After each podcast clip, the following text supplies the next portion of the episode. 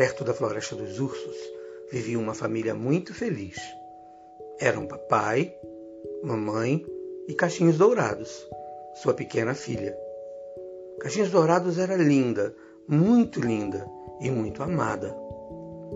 O papai de Caixinhos Dourados ia trabalhar todo dia e saía bem cedo. E a mamãe? A mamãe cuidava de Caixinhos Dourados durante todo o dia, enquanto ela era ainda muito pequena. E era assim todo dia. Todo mundo vivia muito feliz naquela pequena família. A casinha deles era muito linda, cheia de flores, de pássaros e tinha até um riacho que ficava perto.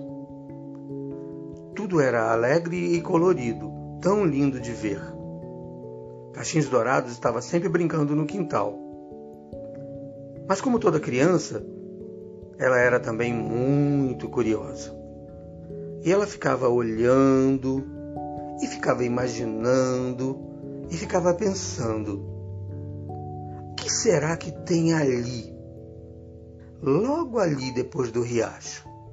Lá para onde o passarinho colorido voou agora. Lá eu nunca fui, ficou pensando Caixinhos Dourados.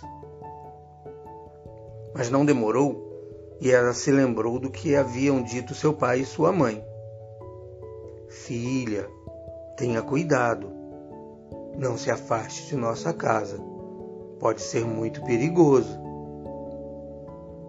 Mesmo assim, Caixinhos Dourados era só uma menina, né? Uma menina muito esperta e muito curiosa.